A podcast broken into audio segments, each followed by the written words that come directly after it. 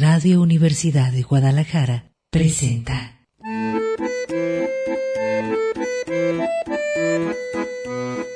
El acordeón. Pliegues bizantinos de la conversación. Con Manuel Falcón.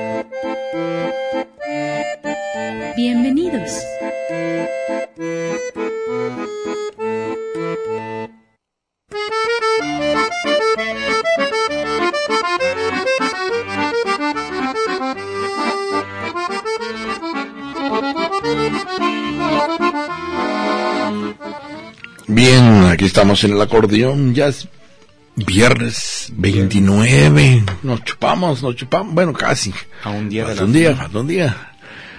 Pero ya prácticamente noviembre, el noveno mes, etimológicamente hablando, pues ya.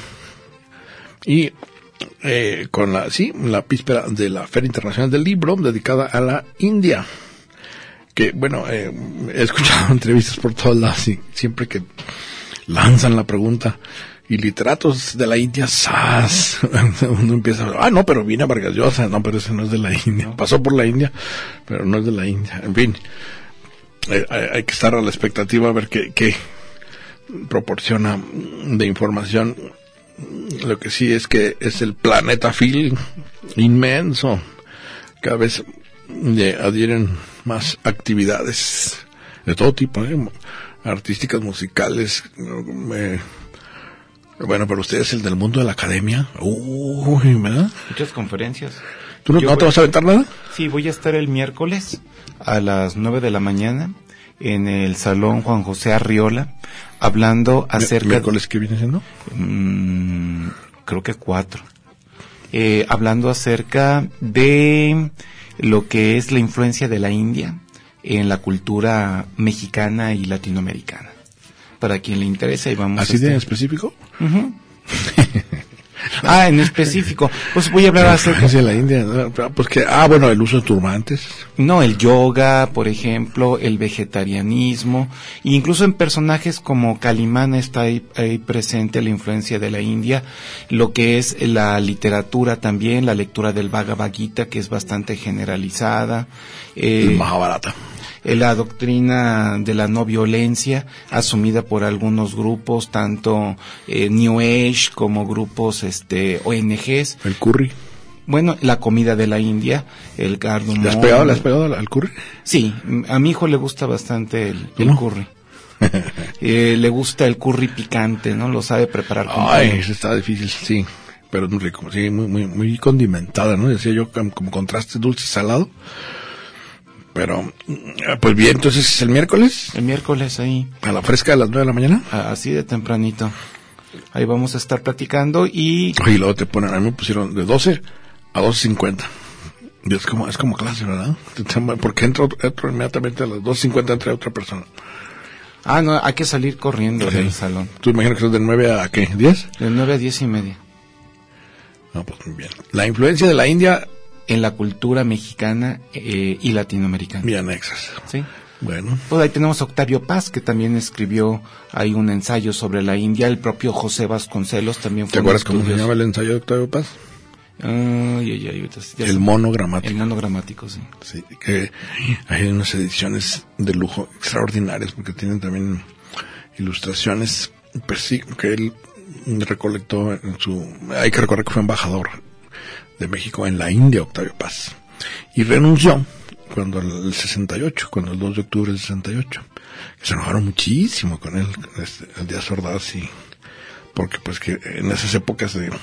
Nadie le estamos volviendo, ¿verdad? Estamos volviendo a esas épocas de que el presidente decidía todo. Aventarle las renuncias eh, estaba difícil, le das ordaz. Perico y poblano, Mm. no los agarras con la mano. Era poblano de Ordaz, por supuesto.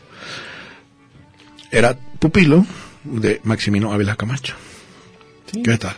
Protagonista de Arráncame la vida. Bueno, y eh, ahora con la Feria Internacional del Libro, pues eh, mm, va eh, a haber oportunidad también de encontrar muchos amigos que vienen de la Ciudad de México La chilanguiza. Sí. Les encanta Guadalajara, ¿eh?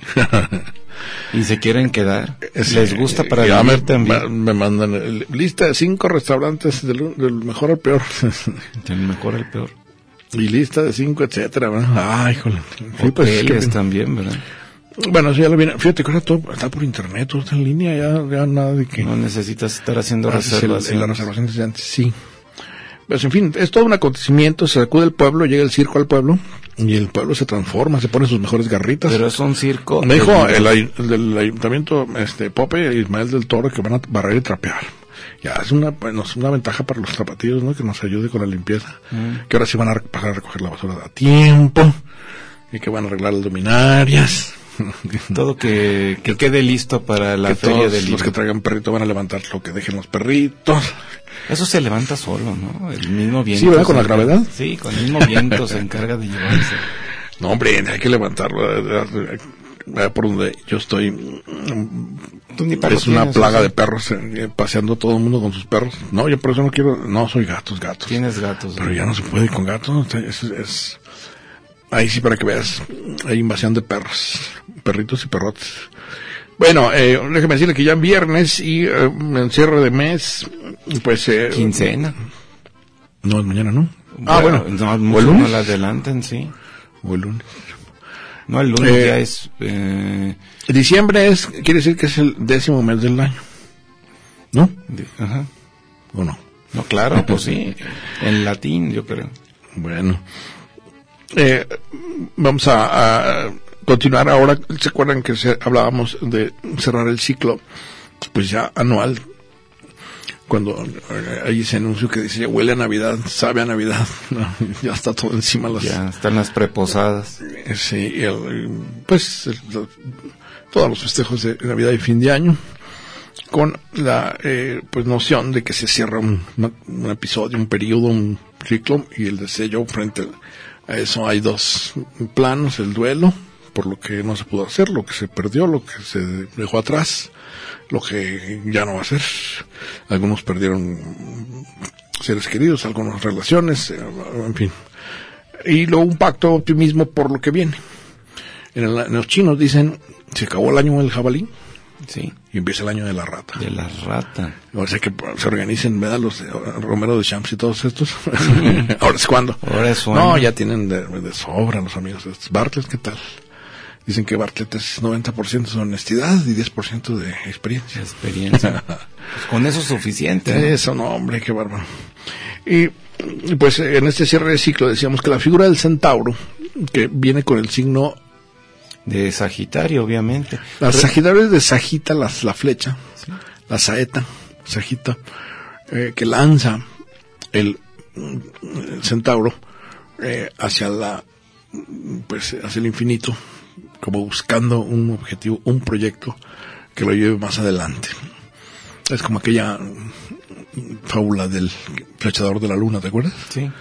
que intentaba flechar la luna una y otra vez y otra vez, otra vez. No, no, nunca lo alcanzó, pero se convirtió en el mejor arquero del mundo. ¿no? Igual el, el Sagitario lanza y lanza su flecha como para nuevos proyectos, para nuevos eh, horizontes y continuar hacia adelante, moviéndose el, el punto, a veces hay puntos muertos.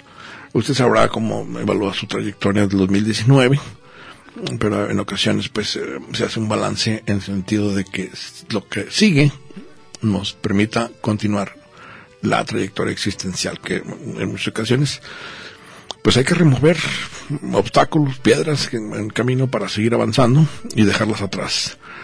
Eh, eh, por cierto que existe el peligro también de enamorarse del, del obstáculo, ¿verdad? Hay mucha gente que por no perder la familiaridad con lo conocido, con lo sabido, prefiere quedarse con la piedra. La zona de confort, como le llaman muchas veces. Pues El eh, que ya yo digo que no hay confort en estar atorado, pero sí eh, familiarizado, es decir, es que no, no- no sé más allá, ¿verdad? Me da Pues miedo. también la mediocridad puede ser reconfortante. Siempre la base es un miedo a lo desconocido, El ¿no? no quererse aventurar, el no, el no buscar ya mejorar, el estarse tranquilo con la vida que se lleva, ¿no? Que en, también en ocasiones, pues te digo, como vez que veo un programa Miedo a lo desconocido, Sí. es mm, mm, por una especie de mm, retraerte ante lo que no sabes eh, qué puede ser, eh, la incertidumbre, el riesgo, te mantienes donde estás. Pero en muchas ocasiones pierdes eh, la perspectiva, ¿verdad? Y ya es demasiado tiempo ahí donde estás. Y por eso, bueno, ahora que viene el cambio, hay esta sensación de que se hace una renovación. Y vamos a estar hablando de cómo el centauro, la figura equina en la parte posterior y el torso, cabeza eh, de humana, dan eh, el símbolo de pues el cuerpo y la conciencia. Lo que nos lleva prácticamente eh, la parte de las cuatro patas y lo que nos dirige, que sería la conciencia y la cabeza del torso humana. Nunca dejamos nuestra condición animal, está debajo, y a veces nos gana, bueno, a veces es poderosísima.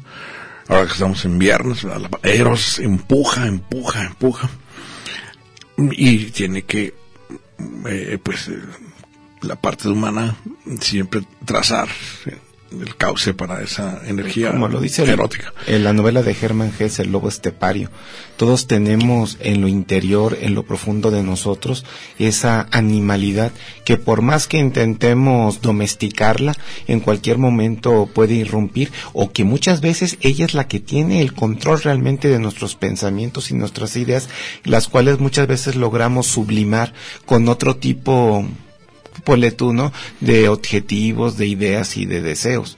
Pero sí, somos una dualidad, como bien lo ejemplifica el centauro. En apariencia, pero digo, eh, nunca dejamos de, estar eh, imbuidos de deseos permanentemente. El ello está ahí presente siempre. Y además, pues, eh, eh tomar conciencia de ello sirve para organizar rituales eróticos, por ejemplo.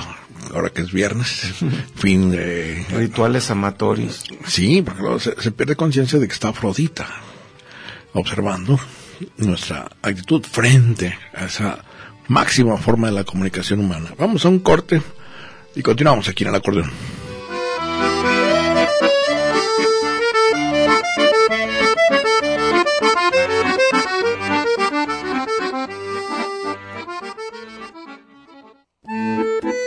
El acordeón. Pliegues bizantinos de la conversación. Continuamos.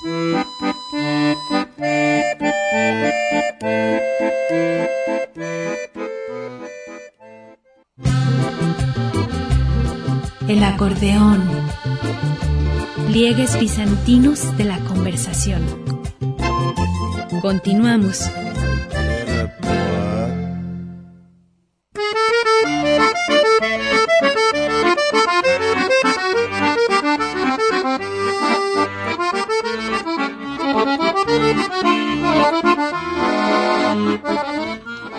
Bien, eh, continuamos aquí en el acordeón. Recuerdo que conversamos con el amigo Fabián Acosta de Los Ricos, Robin Hood, ya para eh, presentate así en la Feria Internacional del Libro. No, hombre. ¡Tan, tarán! No, sí, seguro. Eh, No voy a a caricaturizar. propósito pues, de este cierre de ciclo, vaya usted eh, reconfigurando su cierre. Tiene su chiste hacer una buena conclusión y luego darse tiempo para reiniciar.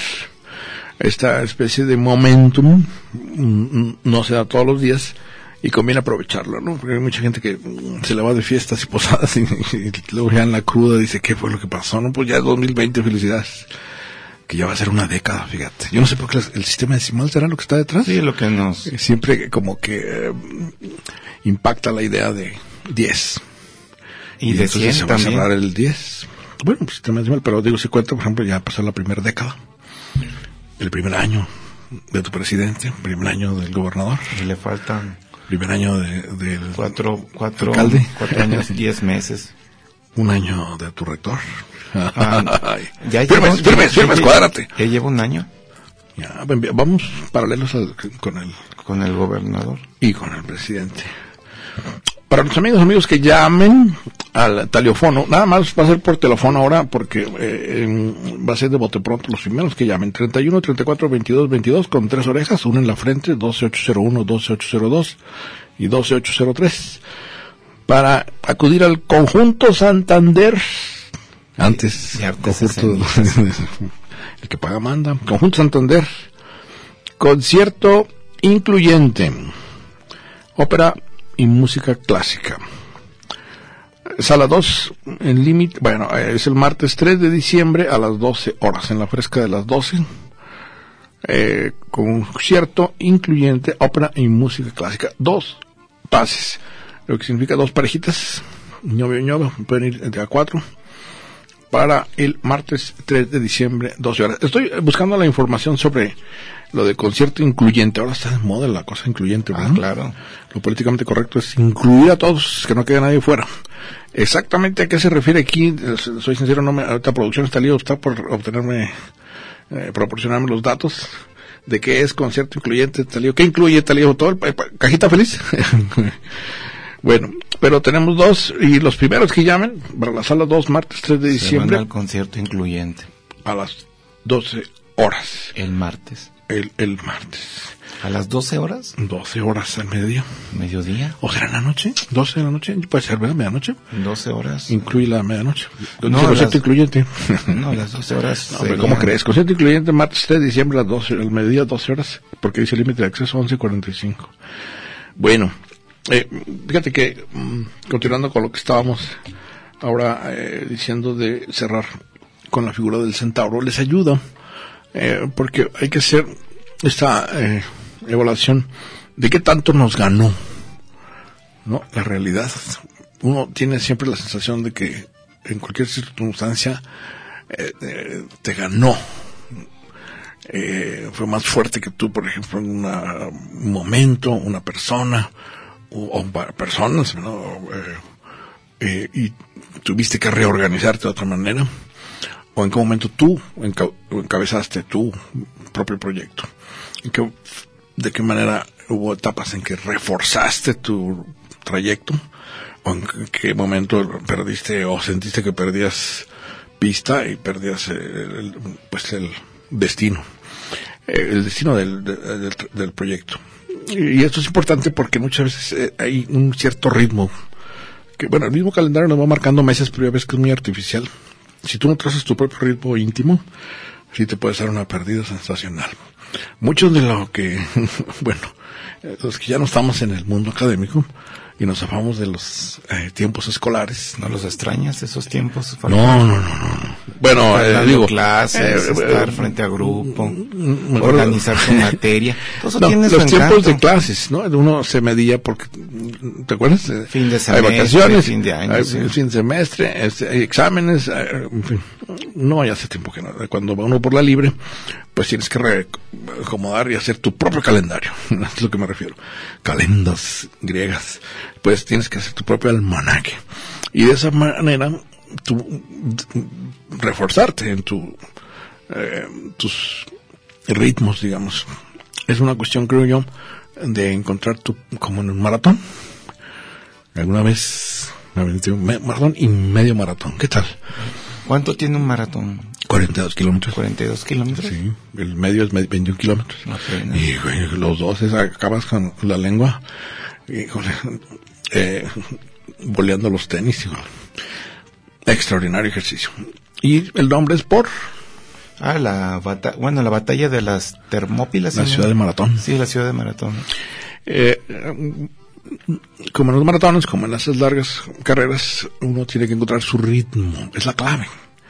Si tú quieres ir ratón hacia como el caballo desbocado, No, no, te, eh, vas no aguantas en- los en el puro primeros tirón. kilómetros. que es el secreto de los, ya ves que siempre ganan los kenianos. Y yo recuerdo en uno de los primeros, yo me sentía muy, muy acá, muy tarzán, y dije, ay, voy al mismo ritmo, y voy al mismo ritmo que los kenianos, ¿no? Y te hacen una especie como de casita porque son varios, y tú dices, oye, como que te hacen un honor de que vayas a su ritmo. Pero es una broma, ¿verdad? ya pasados 10, 15 kilómetros, dan un jalón los amigos, como que si metieran, metieran en los tenis unos turbos, y como en el correcaminos, ¿te acuerdas? Que ya parece que lo va a alcanzar el coyote, y agarran más velocidad y te dejan como, ya, ay, me estaban finteando, te estaban cansando, ¿va? Te empiezan a cansar, ellos estiran, estiran, estiran, estiran, estiran. Y ya cuando te ven cascabeleando, sacan como un segundo motor y, ah, sí, bueno. No, ya son profesionales, eh, tienen técnicas de, como bajar y subir la velocidad a voluntad. Y uno pues llegar a la meta, ¿no? Eh, extraordinario ejercicio. Yo cometí un error ahí, fíjate, pequeña digresión, detalle anecdótico. Eh, había unas, era un calor, la subida por América, era un calor, y había unas pipas de agua, con, hace cuenta como regaderas. Y te diste tu duchazo. No, yo dije, venía ardiendo, hijo, yo me, pero es un error porque se cuelga toda la ropa, tenis, todo. pero dije, no importa, es un calor, ya, te Ya ponen también mesitas con botellas de agua y todo eso, pero no alcanzas, digo, si te, te vas a detener, no, no- no se vale. En fin, pero Y lo terminaste. sí, claro, claro, claro. Digo, pues eh, a mi ritmo, te digo, tienes que encontrarlo. Te dieron tu lugar. No, bueno, pues entré como yo creo que en los que tercero o cuarto grupo. Eh, lo que pasa es que ahí un poco la idea es que hay un momento en que la conciencia como que te sobra y va a tu cuerpo casi pensando por ti, eso, eh, cuando encuentras el ritmo. Y eso es lo que me iba a referir con del centauro. La parte de abajo, eh, la atracción animal, una vez que encuentras su ritmo, tú lo has visto en los caballos que te dicen, eh, este, si va a su trote, pues ahí va. eh, Si se desboca, híjole. Hombre. Que eso fue lo que me pasó a mí de niño con un caballo que nos treparon. Y que se desboca. Ay, ves qué sensación. Sobre todo la pérdida de control, ¿no? Es decir, tú es que me lleva, me lleva. Ya va solito el caballito. Quizás el equivalente cuando te agarra una corriente de agua, estás nadando y, sientes que te arrastra. Bueno, eh, mucho de la noción de nuestra trayectoria existencial durante el año.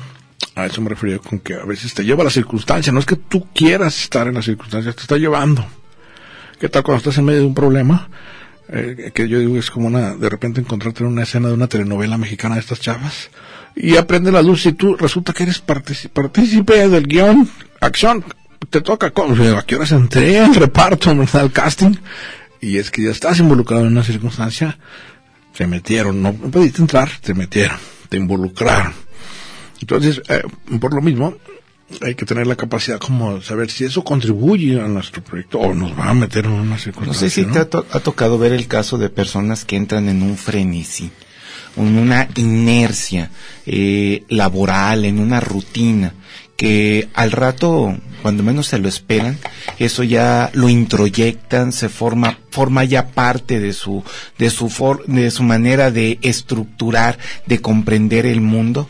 Eh, gente que se vuelve, por qué no decirlo así, ah, tal cual adicto al trabajo o al ejercicio y como bien dices tú, ya ni siquiera son conscientes, sino que se dejan llevar y en el momento en que tienen que hacer obligatoriamente algún este intersticio, un paro, eh, un paréntesis en su rutina, se sienten completamente desubicados, no saben qué hacer sus, en sus fines de semana, en los días de asueto, porque ya su cuerpo, ya su conciencia se ha habituado a estar eh, realizando determinadas actividades o estar bajo cierto estrés. El estrés también se puede volver un tanto adictivo, estar siempre en el frente. No, pues lo dijiste bien, el workaholic, ¿verdad? El adicto al trabajo, no puede parar.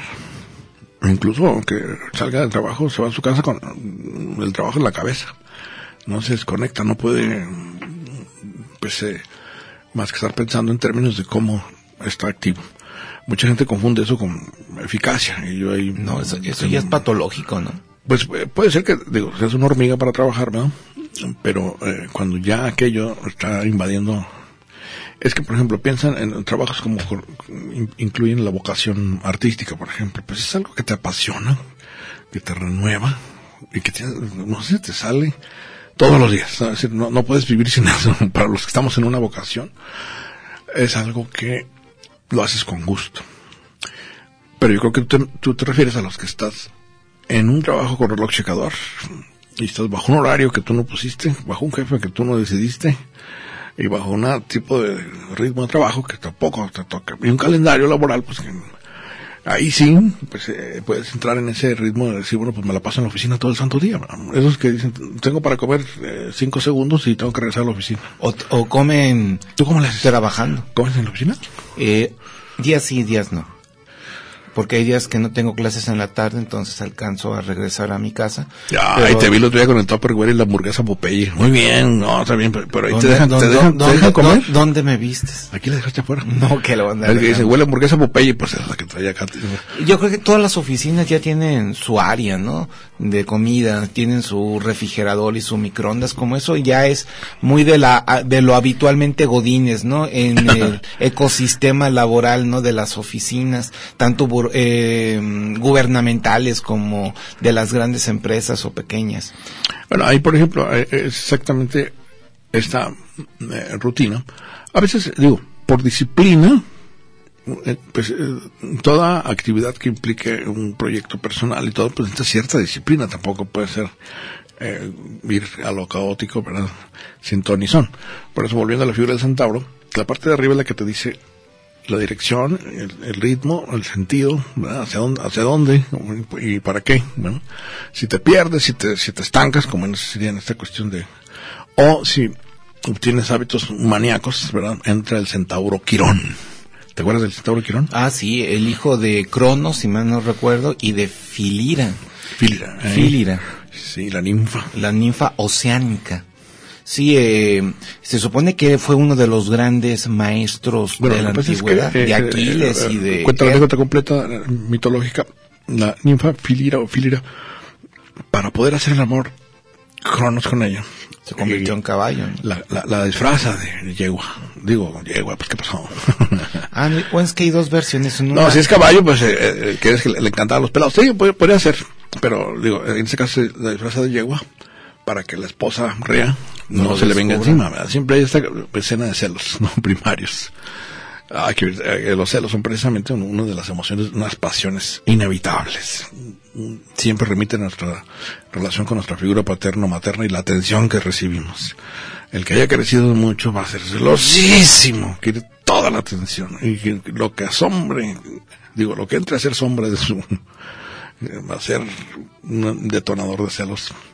Ahí la celotipia famosa.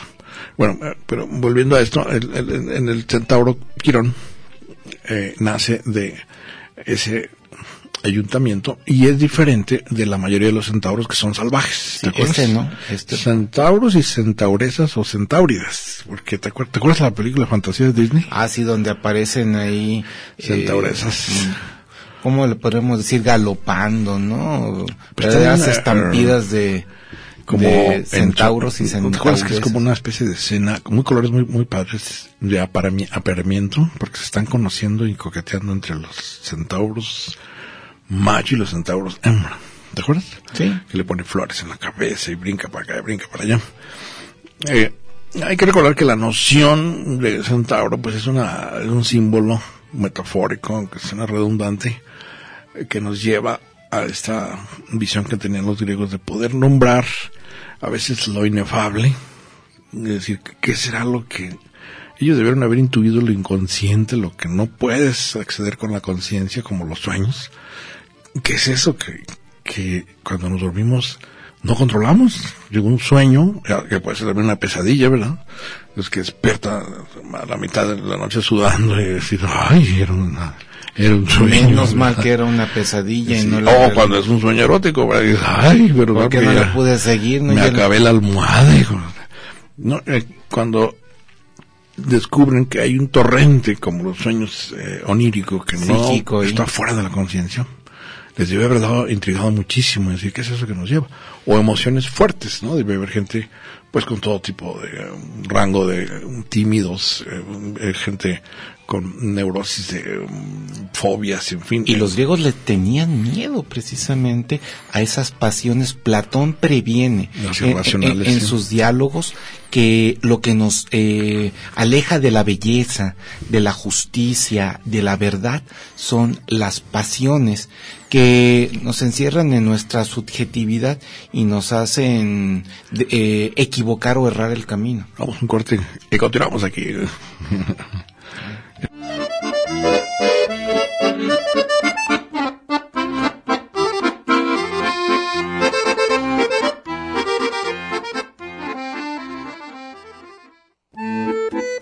El acordeón.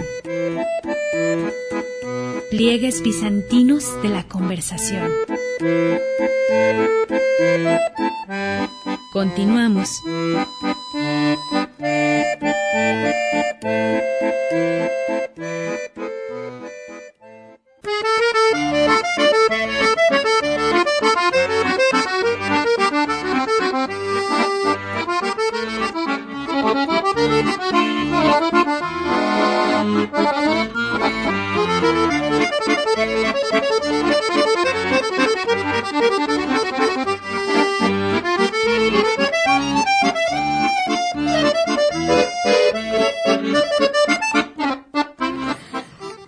Continuamos aquí al acordeón en Viernes de Venus. La advocación que, por cierto, fíjate que se encontraron unas... eh, eh, estaban en... ¿Viste que se inundó Venecia? Sí. ¿Sí viste eso? Es impresionante. Seguro es, es cíclico, ¿verdad? Eh, las sube el, el agua del mar. Hay que recordar la posición geográfica de Venecia, donde está la botita italiana. ¿Te acuerdas con tacón y todo? Eh, si te vas en sentido inverso por el mar Adriático, que es el que está al lado derecho de la botita, te vas hasta arriba, vas a encontrar topas con Venecia y Trieste. Eh, fue una de las repúblicas más brillantes, más esplendorosas de, desde los siglos de Marco Polo, siglo XI, siglo XII, siglo XIII. El gran Dogo, o ellos decían Dux, eh, organizaron sistemas de gobierno extraordinarios, todo en función del comercio con el Mediterráneo. La idea era estar constantemente mejorando la arquitectura sobre una, ellos están en una laguna y en medio de esa laguna está Venecia. Y tienen un sistema de esclusas que suben y bajan el agua, pero si se les rebasa, como ese fue el caso ahora, pero ya están acostumbrados, fíjate, porque veías ahí los comerciantes. Imaginas un- un- una, una librería. Hijos. Pues. Entonces tienen un montón de sistemas para elevar todo y que pase el agua, pues de modo, ya se inundó. Eh, hay que recordar que está dedicada a San Marcos, ¿te acuerdas? San Marcos. La plaza San Marcos. La plaza de San Marcos. El león es el símbolo de San Marcos. El Bueno, evangelista. resulta que haciendo excavaciones eh, para poder eh, mejorar todos los sistemas de tuberías y todo, porque es un... Eh, como nos ocurre aquí con el CIAPA, ya ves la eficacia, aquí jamás se inunda Guadalajara. ¿Tú has visto inundar Guadalajara alguna vez? no. Ah, Bueno, salvo Plaza del Sol, el resto de todo nunca se inunda. Y eh, yo le voy a decir algo de los personajes en Plaza del Sol. Que fue aniversario de Plaza del Sol, 50 años. Sí, se fundó. Sí, Alejandro Son, el gran arquitecto. A él se debe Z-O-E, Z-O-H-N. ¿Quién la inauguró este Alejandro Son. Flavio Romero de Velasco? No, hombre, no, no. Medina Asensio. Medina Asensio. El mismo que le consiguió la casa a don Luigi para el Reco. ¿Te acuerdas del restaurante Reco? Sí. Qué bárbaro. Doble C. Entre los que me pedían los chilangos que le recomendara, pues está Da- los italianos, Damásimo, aquí el señor Damásimo, que es un santo closote, ¿no? ¿sí lo conoces? No, no. Grandote. Y don Luigi, que están en Reco. Saludos, si me están escuchando. Eh, bueno, pero ya me perdiste. Bueno, la idea era que eh, en estas rescates se encontraron, pues, muchas, pues, eh, antigüedades y ánforas y cajas y todo. Y en unas venían las figuras eh, que, les encantaba mucho a los griegos de mezclar, eh, como te acuerdas, los, los asirios, el león con la cabeza de un hombre barbado. Acá se encuentran eh, de centauros y el toro, el minotauro. Eh, Muchas, eh, no es reliquias, ¿cómo es la palabra? Porque reliquia es religioso, ¿verdad? Vestigios ahí arqueológicos. Pues sí, pero encuentran muchísimas piezas. Eh, cada vez que arreglan una tubería o sale o quieren meter tuberías nuevas, eh, aparecen. Es un sitio histórico increíble. Y eh, bueno, en una de esas, pues eh, se ve la, la- Quirón enseñando a Aquiles Uno de sus discípulos. que le hizo consciente de su debil- máxima debilidad. ¿Cuál era? El talón. El talón de Aquiles. Donde Famosísimo dicho, ¿verdad? donde le pega la flecha este Paris de Troya. ¿Te acuerdas por cómo mm, ocurre que esa sea la parte más débil de su cuerpo? Sí, es que lo estaban bañando, ¿no? En la fragua de Festo para hacerlo invulnerable. Pero el, el lugar donde lo estaban sujetando era precisamente de su talón. La ninfa Teti, su mamá, lo sometió a ese baño. Exacto. Es decir, como una especie de bautizo. Entonces, como ponen los niños así casi sobre la pila. Y echarle el agüita, sí. Ajá. Así con Aquiles lo sujeta el talón y lo in- mete en un- una sustancia que lo, que lo- sí, como tú dijiste bien, es un, era una, el equivalente a lo, a lo blindado, ¿verdad? Sí, lo Lo estaba blinda. blindando. Eh, Lo hace completamente impermeable a cualquier daño en su cuerpo. Menos.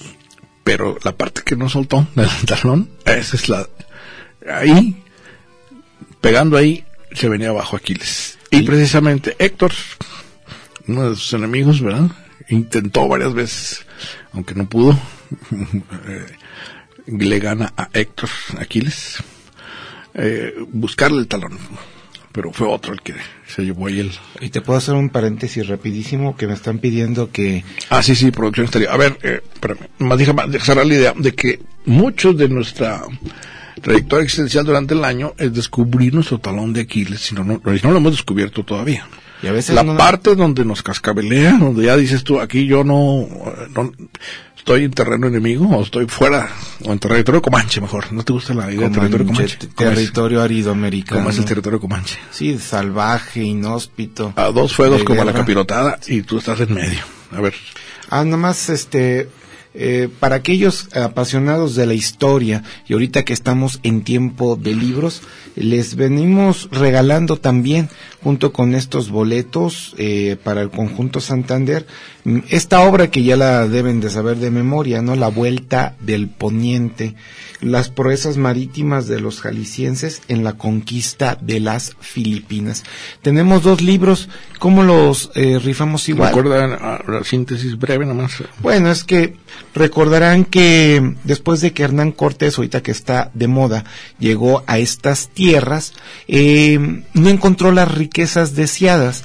Así que en la ambición de llegar eh, hacia donde se habían propuesto desde un principio, a Asia, sobre todo a, las a la India, entonces eh, iniciaron una ruta de exploración en los mares que pudiera comunicar precisamente eh, las ricas islas de las especies, las islas Molucas, allá en los mares de Extremo Oriente, con eh, la Nueva España. Y en esa, en esa proeza marítima van a participar eh, Andrés de Urdaneta y Miguel López de Legazpi. Esa ruta marítima será la que seguirá posteriormente durante los años que duró la conquista y la colonia, perdón, eh, será la ruta que seguirá el famoso galeón de Manila o la nao de China, que dos veces al año precisamente llegaba a Filipinas y ahí se abastecía de especias, sedas y también porcelanas y pagaban con la plata mexicana El que se galeón extraía. de Manila. El galeón de Manila. Entonces, si a alguien le interesa, ahí están los libros. Igual lo vamos a hacer, eh, si que alguien eh, llama al 31 34 22 22, el teléfono está listo para eh, que los dos primeros que llamen se llevan la vuelta del poniente. Del poniente. Ahí nomás tras Lomita, de Fabián Acosta Rico. Acosta de los ricos, perdón. Acosta. Robin Hood, debías firmar como Robin Hood, con un seudónimo. Se vendería más. Hazme mi, cate- mi Ya ganaron los de la eh, concierto incluyente para el conjunto Santander Jesús Jiménez Ortiz y Giovanni Godoy Silva. Sí. ¿Cómo sabías? Porque siempre se gana boletos. Es amigo mío. Ay, ¿te está haciendo el paro o qué? Giovanni, No, eh, bueno, un saludo a, a- como veo Godoy dice o qué? Godoy Silva. Giovanni. Jesús y Giovanni, eh, que Giovanni es Juan, sería Jesús y Juan, Godoy Silva, se llevan los boletos para el conjunto Santander martes 3 de diciembre, un día antes del cumpleaños de mi papá, fíjate, Ah, mira. es el 4 de diciembre. Martes 3 de, di- de diciembre a las 12, Y no descubrimos Horas. qué significa eso de incluyente, ¿verdad? co- pues concierto incluyente, incluye... Incluye ahí su combo. Ah, bueno, ¿por qué no eh, los, les regalas tu eh, topper con la hamburguesa Popeye? Vamos a un corte y continuamos.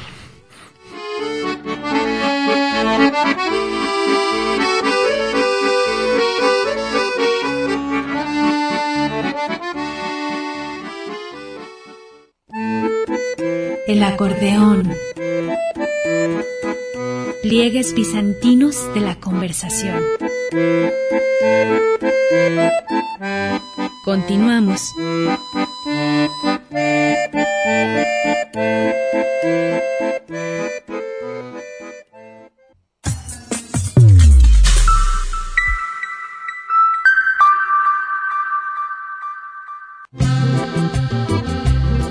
El acordeón.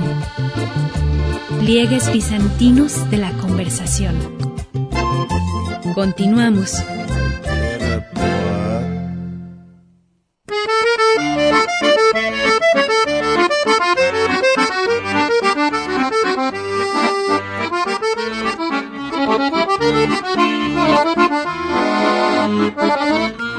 Bien, continuamos aquí en el acordeón. Y recuerda, conversamos con Fabián Acosta a propósito de este cierre, este ciclo 2019.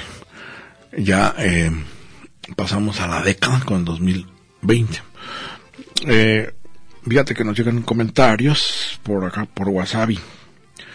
Eh, hola, bueno, quisiera preguntarle a, eh, bueno, a mí, dice si va a haber a la venta las tazas de la... Ah, estoy en eso, Armando Guzmán Sánchez. Estoy en eso con mi... Eh, pues, ¿qué diríamos? Artesano de cabecera. Ya nos regalado tazas. Para Navidad. No, pero quiero, para ver si, ojalá si me... Espero que si no fallarte, Armando, con las tazas del acordeón. Ya incluyen nuevo dibujo. Ah, ya las, Sí, sí, sí. las renovaste. El enano de los zapatotes verdes con la Minerva, ¿te parece bien? Perfecto.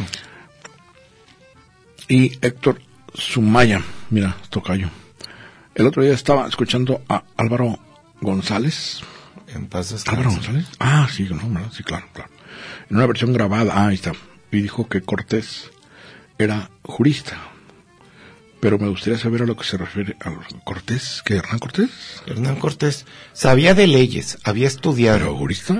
tanto como jurista no, pero sí era una persona que por lo menos hizo los primeros años de jurisprudencia, de derecho, y eso le acreditó lo, bueno, eso le, le valió para poder, este, amañárselas para salir del dominio de Diego de Velázquez, fundando el primer ayuntamiento en tierras continentales, eh, el ayuntamiento de la Veracruz, ¿no?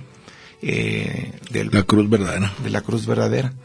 Que luego ese ayuntamiento le dará a él el, ca- el cargo y el encargo de capitán para poder adentrarse en las tierras mesoamericanas en búsqueda precisamente de Tenochtitlan que prometía ser un lugar donde los techos eran de oro, ¿no?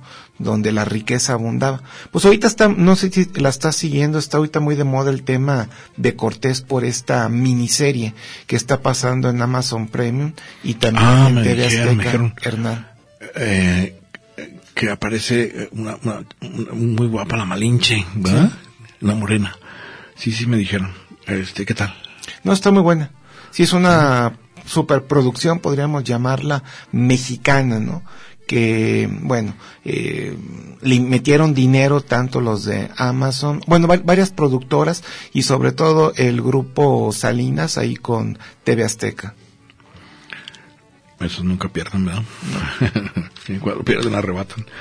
Bueno, eh, les comentaba que en esto también del ciclo de cierre, eh, ahora que estamos en viernes y que es día dedicado a Afrodita, la de la espuma, la que surgió de la espuma. Bueno, hay dos Afroditas, tú lo mismo lo has dicho, ¿no? La Afrodita que es hija de Urano, Uranus y la Afrodita que es hija de Zeus, si mal no recuerdo. Y eh, de hecho Platón en el banquete hace la diferenciación, que una es la que preside el amor a la sabiduría, que es la Afrodita uránica, la que siente nostalgia por los asuntos elevados, los asuntos trascendentes, y la otra que únicamente anima las bajas pasiones, no muy centáuricas. Pero no estás confundiendo aquí con este lo que sería Palas Atenea y Afrodita. No, lo dice Platón en el banquete, precisamente. Eh, Puede ser la tendencia, pero bueno, vamos a, a- con la Afrodita clásica, la que está abocada a la fuerza y la potencia de Eros, a potenciar a Eros. Eh, en la misma, eh, decía yo, pues calendarización del año, te permite llevar un diario, bueno, lleven un diario por escrito, de veras se los recomiendo, de su currículum sentimental. Tú no tienes tu listo tu currículum si te pidieran, me trae por favor tu currículum sentimental. no, ¿para qué? O, es, o que te vas a llevar más un- una sola. Me casé. Escribiré una línea.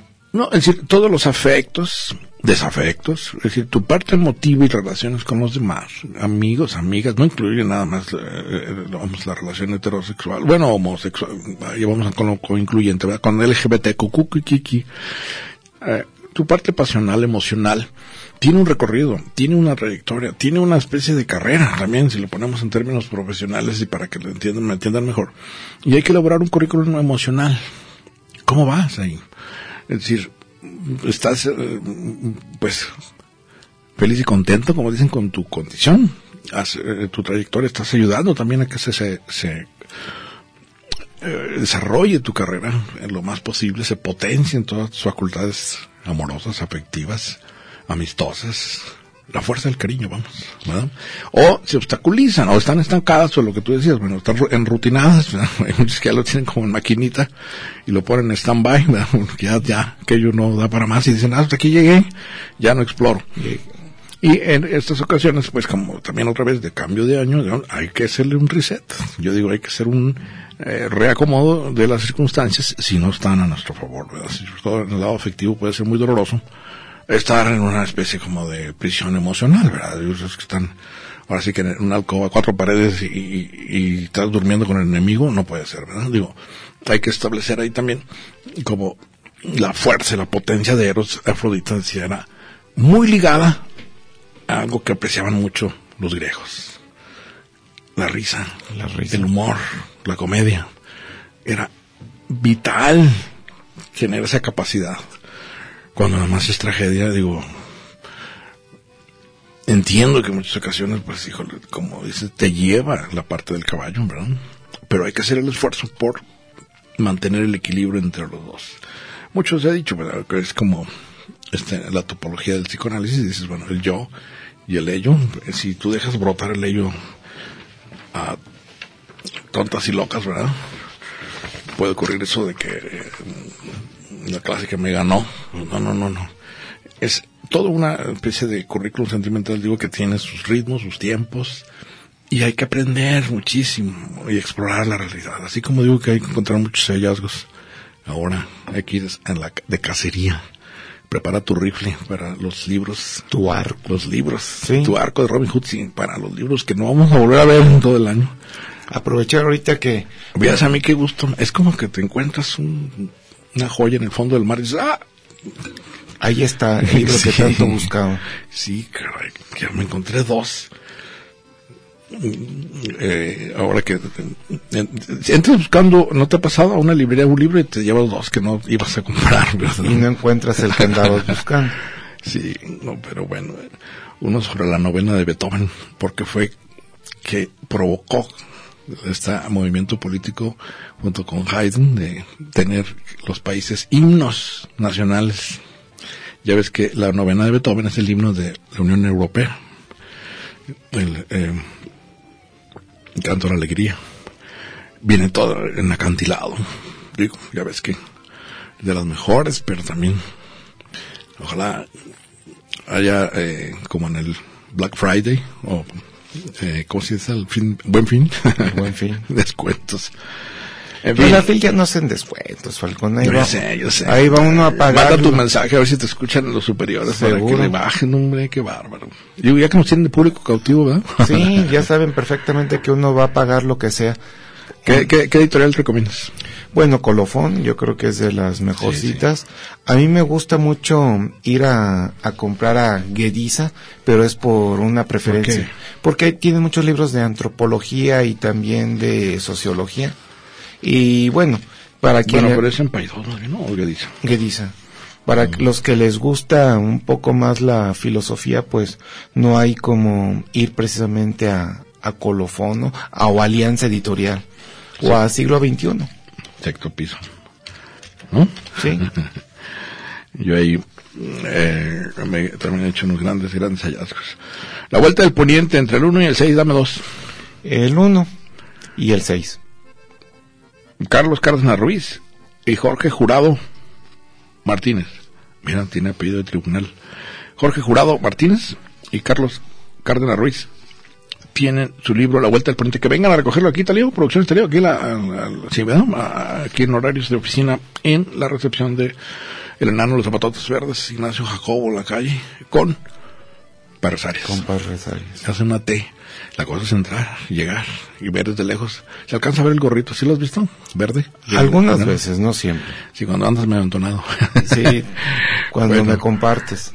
Mucho de la noción también de, que- de- te decía yo, ahora potenciando la- parte del currículum sentimental, es eh, también descubrir, ¿verdad? Zonas tuyas que ya pensabas, ¿verdad? Como eh, sabidas o, dadas por hecho, como se dice, por sentado, y de repente te descubres nuevas áreas o zonas de placer, en el sentido hedonista, de la filosofía hedonista de Epicuro, que dices tú, yo pensaba que ya, había- ya vamos, eh, finalmente es una, eh, como, ay, dice el, el filósofo, híjole, si recuerdo bien, eh, Michel Onfray, es agotar los cuerpos. Tu relación con los demás, quieres abrazar, quieres besar, quieres tocar. Y hay una, eh, pues, culmen en el orgasmo, que es la máxima comunicación. Pero luego descubres que tienes otras formas de comunicación en esa misma área, ¿no? En ese momento que, que potencian el eros. ¿Qué es? Eh, Es, es- es hasta un trance hipnótico, ¿no? Cuando, cuando descubres que alguien hace, cuando dicen, es que hace química conmigo. Y no, no me refiero nada más hombre, mujer, amigos, ¿no? Que dices tú, con estos amigos sí, Me entiendo. me entiendo muy bien, Sí, o no, platico Nos agradamos. Y con Somos- estos no, no, estoy fuera de la cancha, ¿a poco no sientes eso? Sí. O llegas a una reunión y dices, esto no, Este me es antipático. Sí. este. O Aquí no voy a abrir la boca, ¿verdad? Y hay otros en donde te propician que participes, en fin. Eh, esa parte hay que descubrirla porque es el detonante para el- la parte que quieres darme un boleto tal libro. Ya dio los libros, quieres tal libro, li- un libro. ¿Sí se lo dedicas? Traemos el próximo viernes. Bueno, quiere de la, el próximo viernes va a ser en la FIL. pregúntale a cada producción está lío. No, no, creo que creo que no estamos, ¿verdad, Talío? En, en- en- vamos a, a estar eh, en conexión, en contacto, pero no hay No vamos a estar en situ, físico. In situ. Cierra, concluye. Bueno, pues hay que saber conciliar nuestras dos partes. Todos los seres humanos somos una dualidad. Lo diría el propio Carl Gustav Jung, ¿no? Somos, sí, somos alma, somos psique, pero también somos racionalidad, ¿no? Entonces, ni una parte debe de preponderar por encima de la otra, sino que debemos de buscar el justo equilibrio entre El ambas. cóctel. Es viernes, toquen y déjense tocar.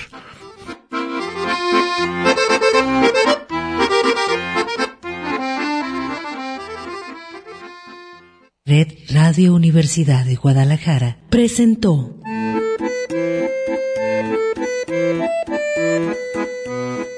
El acordeón. Pliegues bizantinos de la conversación. Con Manuel Falcón. Lunes a viernes, 3 de la tarde.